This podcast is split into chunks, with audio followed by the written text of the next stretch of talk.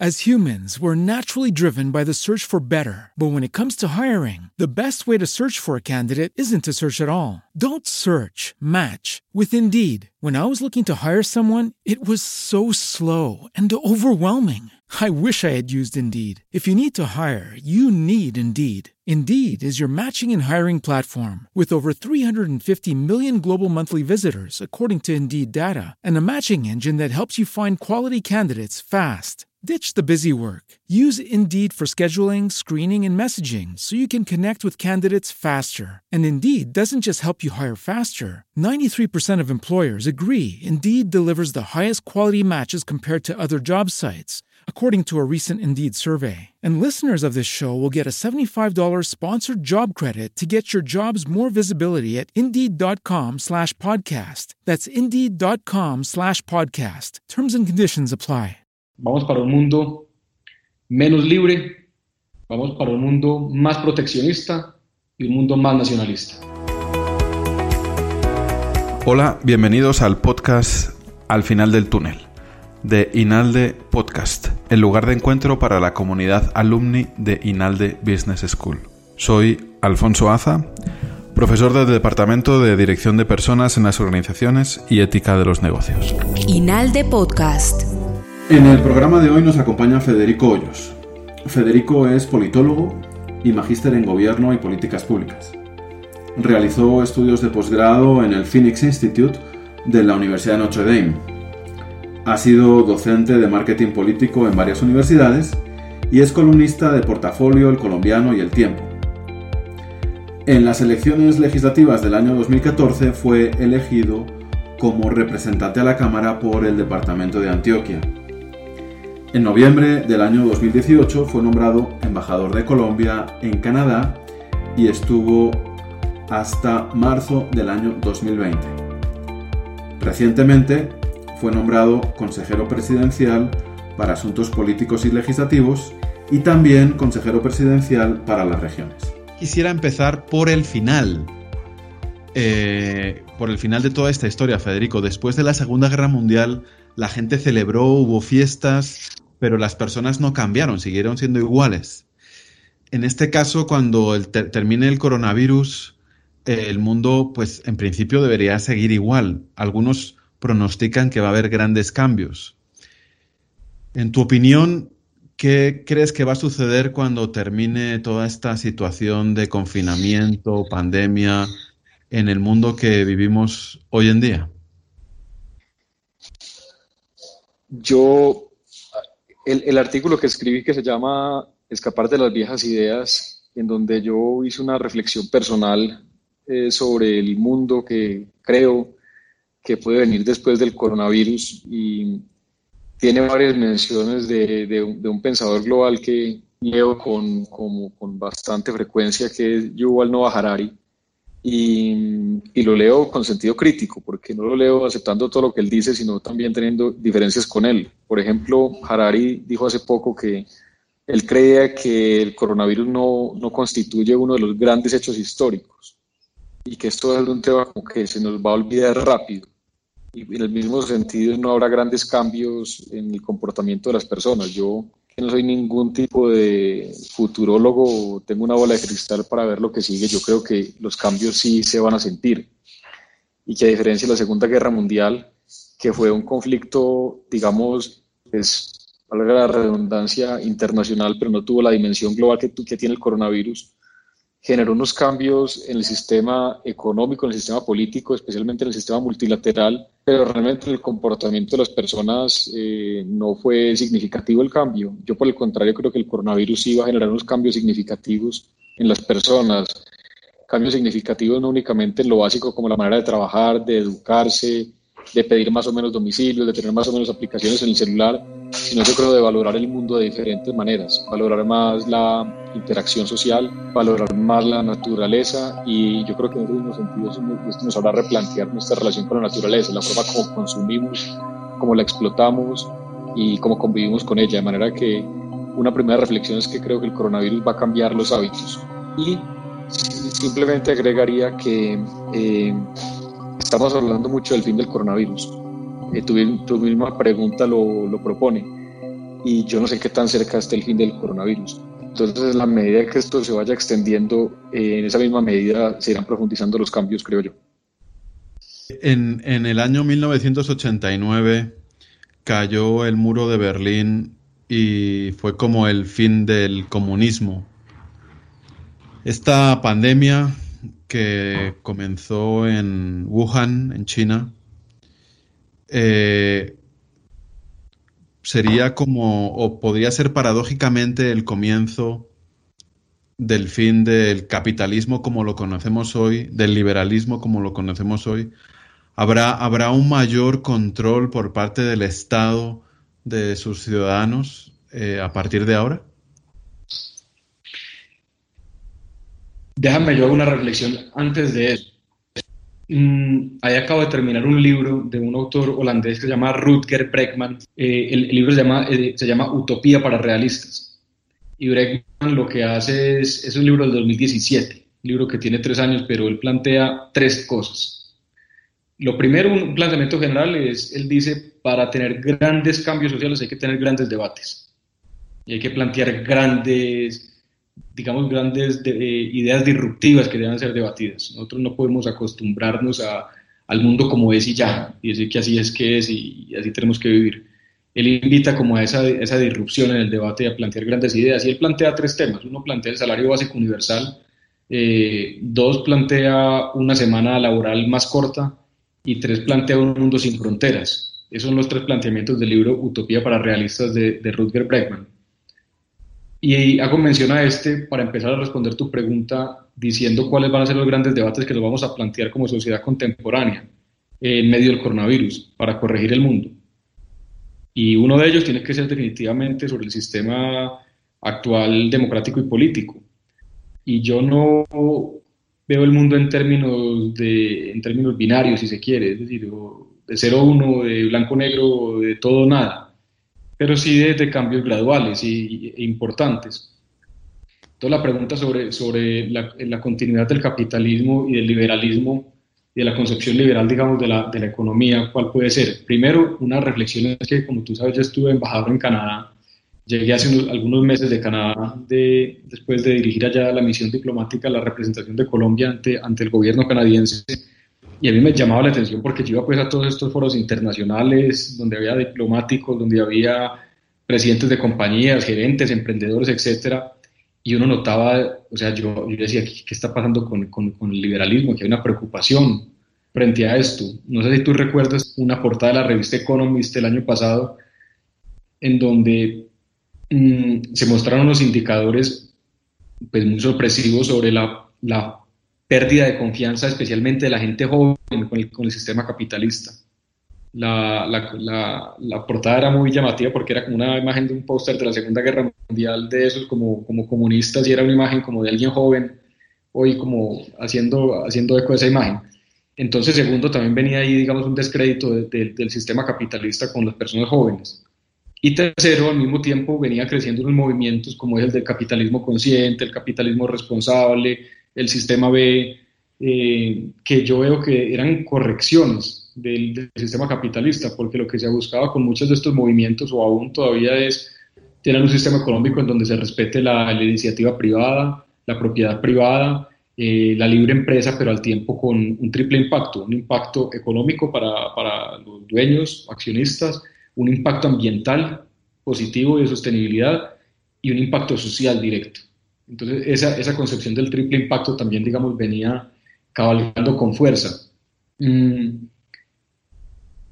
Queda viendo una otra cosa hoy que es bastante obvia la que voy a decir, pero es también, digamos, esa, esa pérdida de, de, de la ortodoxia económica para, para llegar a, a, ideas bastante intervencionistas del Estado. Como mencionaba en la, en la pregunta anterior, en la respuesta anterior, mayor entrega de subsidios, eh, mayor intervencionismo del Estado en la, en la regulación de la vida cotidiana, porque el momento lo amerita, que puede ser otro debate, y, y, vemos un Estado bastante activo, y por lo tanto, y, al contrario, unos poderes, unos checks and balances, en mi opinión, y esto también lo dejo para el debate, pues un poco debilitados. Los congresos, las cortes, Eh, de pronto el único check and balance hoy bastante, digamos, visible son los medios de comunicación. Eh, los demás, pues, están pasando un momento difícil y es producto del momento. Entonces, yo más que tener unas ideas propias muy desarrolladas y he leído muchos de las personas que están pensando en, el futuro y me llamó la atención un artículo de la revista Time donde entrevistan a 12 pensadores sobre el futuro después, después del coronavirus. Y la conclusión más o menos era esta, vamos para un mundo menos libre, vamos para un mundo más proteccionista y un mundo más nacionalista. Eran, digamos, las tres reflexiones de estos, de estos señores. ¿Por qué menos libre? Porque el, el Estado tendrá un mayor control sobre la vida de las personas eh, y control en el sentido de, digamos, esta, este llamado por la sepsia, este llamado por protocolos sanitarios estrictos, hará que haya un, un intervencionismo importante el Estado y haciéndolos cumplir. Eh, ¿Por qué menos, por qué, eh, dije, dije, menos libre uno? Luego, ¿por qué más nacionalista?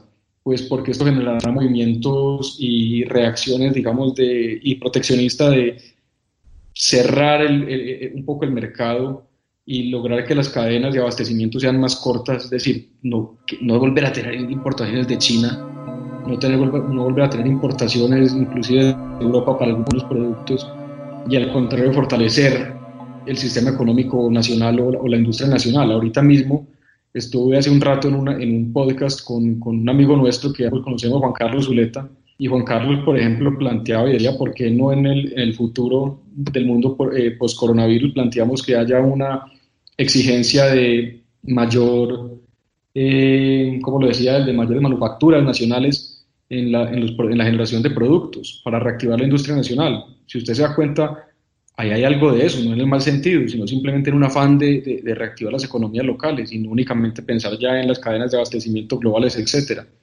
Entonces, eso es lo que dicen los pensadores frente al mundo del, del post-coronavirus, lo cual para responder a tu pregunta y no ponerme muy carretudo es, definitivamente tendremos un capitalismo diferente, definitivamente tendremos un sistema económico diferente, un sistema político también diferente, quizá, quizá menos libre, quizá menos, menos liberal.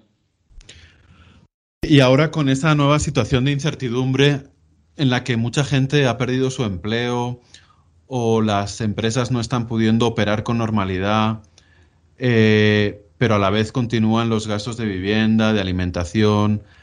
Eh, surge como una especie de, sensación de, incertidumbre, de angustia entre la población. Y esta cuarentena pues cada vez está durando más, está alargando. Colombia es un país donde la informalidad es eh, muy importante, puede ser casi el 60% o el 70% del empleo. ¿Cuál, es como la, la situación en, económica en el país, porque somos un país que no somos un país desarrollado, somos un país en vías de desarrollo y, hay mientras se cuida la salud pública, hay otro bien que es el, deseo de, prosperar y de salir adelante la economía del país. ¿Cuál, ¿Cuál de los dos valores predomina más en este momento?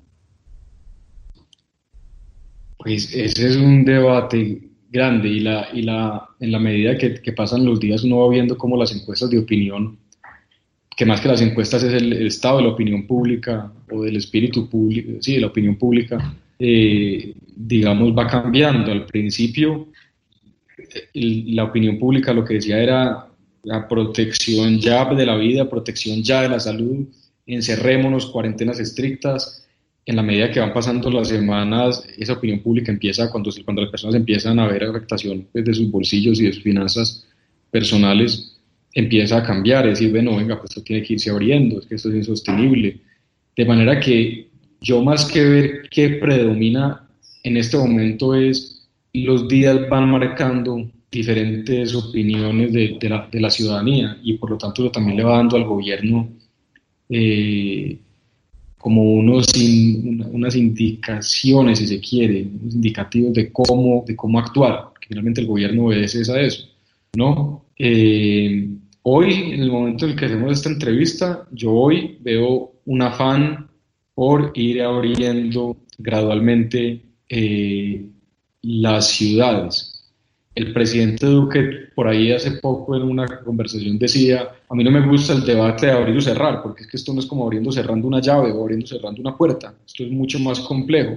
Por eso se ha hablado de una apertura gradual, progresiva eh, responsable, porque es por sectores, porque es por municipios, porque los alcaldes y los gobernadores van teniendo, digamos, injerencia en esas decisiones que son quienes más conocen los territorios y los detalles eh, las características sociales. Yo veo hoy una, un, interés grande en, digamos, una prelación por, por, esa, por, por, esa apertura económica. Falta ver qué pasa.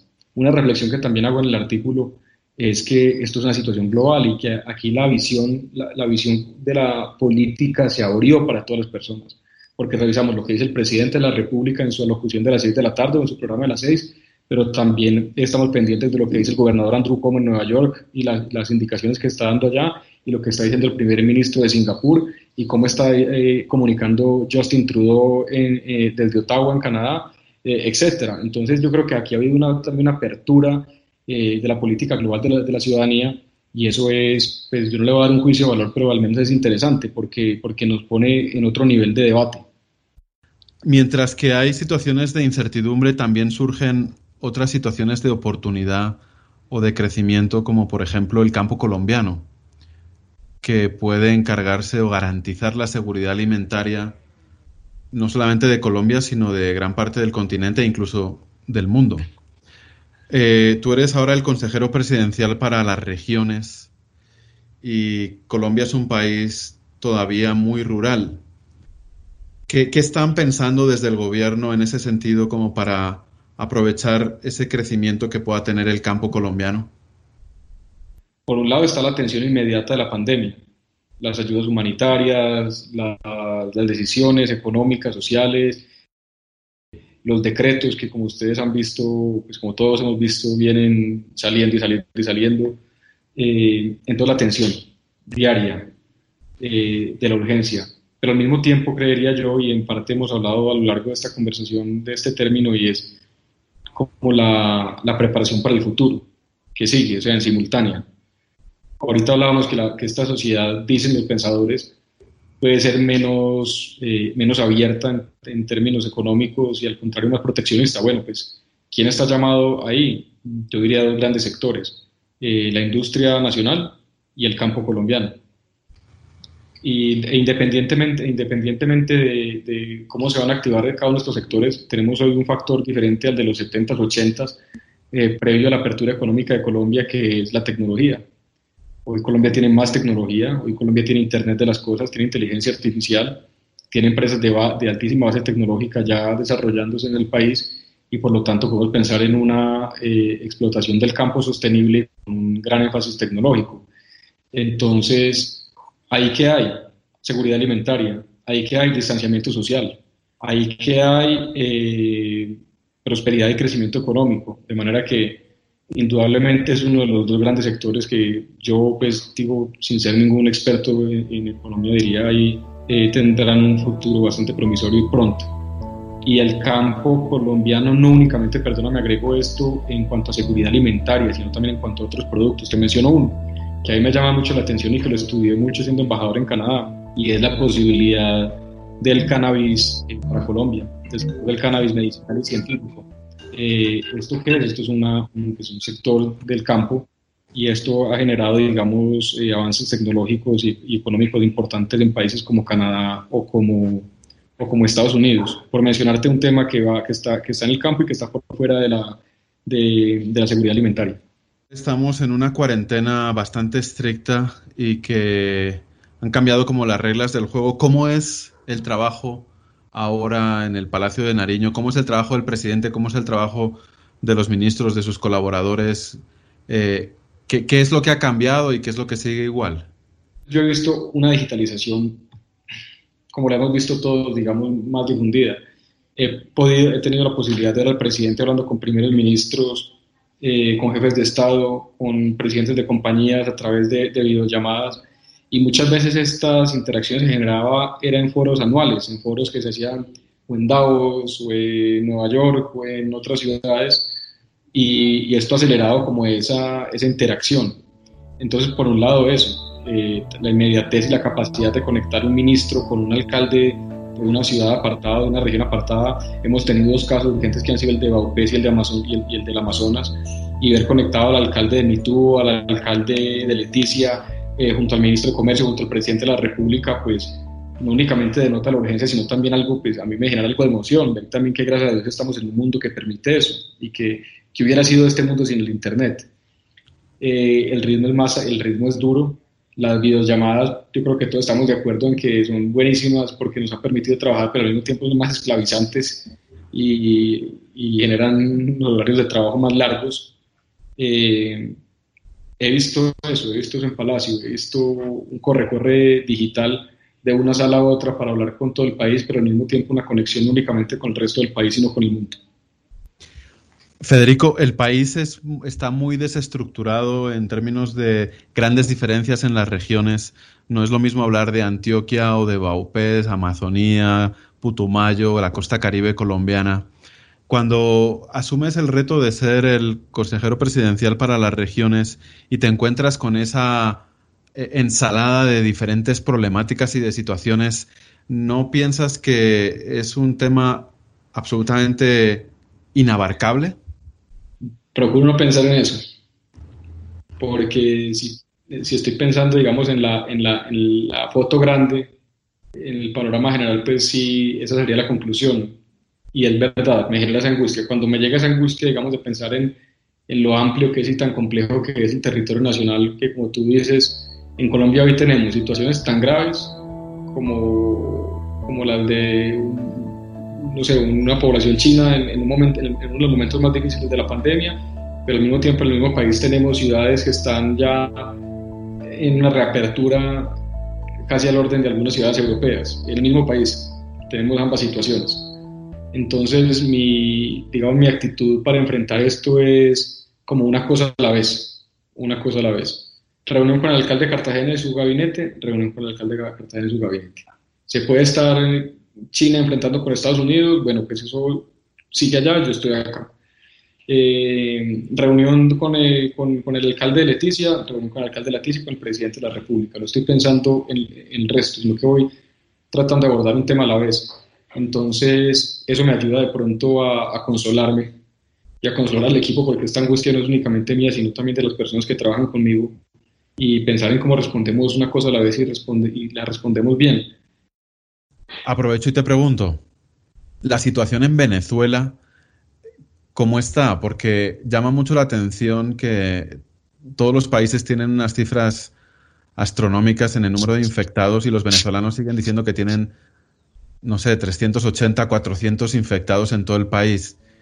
Eh, eso tiene dos explicaciones que no se sabe. Primero, o tres. Primero, algo de, yo dije esto, pero alguien me corrigió y dije, claro, que no tiene vuelos internacionales que están llegando, pero luego alguien me dijo, pero ¿cómo que no? Si de Irán llegaban yo no sé cuántos vuelos diarios, y al igual que de, de, Rusia, o sea, dos países con un gran nivel de contagio, pero bueno, no tenían vuelos turísticos de Europa y esto, que fueron la mayoría de contagios, por ejemplo, de, de Colombia.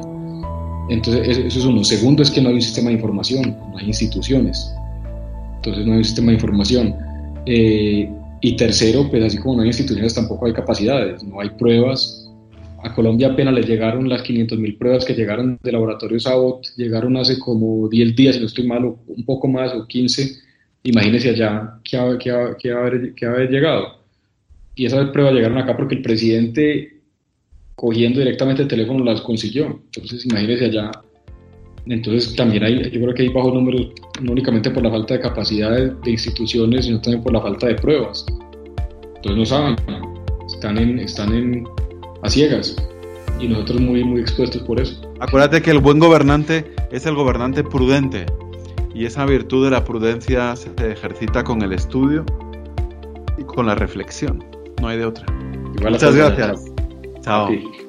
La Consejería Presidencial para las Regiones asesora al presidente de la República en relación con las políticas, los planes y los programas que el Gobierno Nacional debe adelantar en los distintos departamentos. En estos momentos, con el coronavirus, trabajan sobre una apertura gradual de los distintos sectores económicos y por eso coordina la creación de espacios de diálogo entre las autoridades territoriales, el Gobierno Nacional y los ciudadanos. En Inalde somos unos convencidos de que las empresas son las fuerzas del bien y queremos que los negocios de nuestros alumni sean agentes de cambio para el beneficio del país. Por eso, si tienes una buena historia que sea inspiradora, comunícate con nosotros.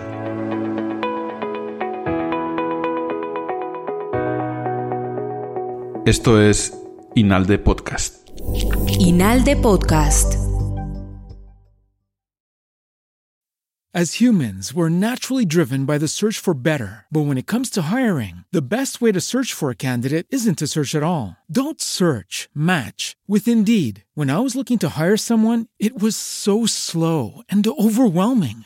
I wish I had used Indeed. If you need to hire, you need Indeed. Indeed is your matching and hiring platform with over 350 million global monthly visitors, according to Indeed data, and a matching engine that helps you find quality candidates fast. Ditch the busy work. Use Indeed for scheduling, screening, and messaging so you can connect with candidates faster. And Indeed doesn't just help you hire faster. 93% of employers agree Indeed delivers the highest quality matches compared to other job sites according to a recent Indeed survey. And listeners of this show will get a $75 sponsored job credit to get your jobs more visibility at Indeed.com slash podcast. That's Indeed.com slash podcast. Terms and conditions apply.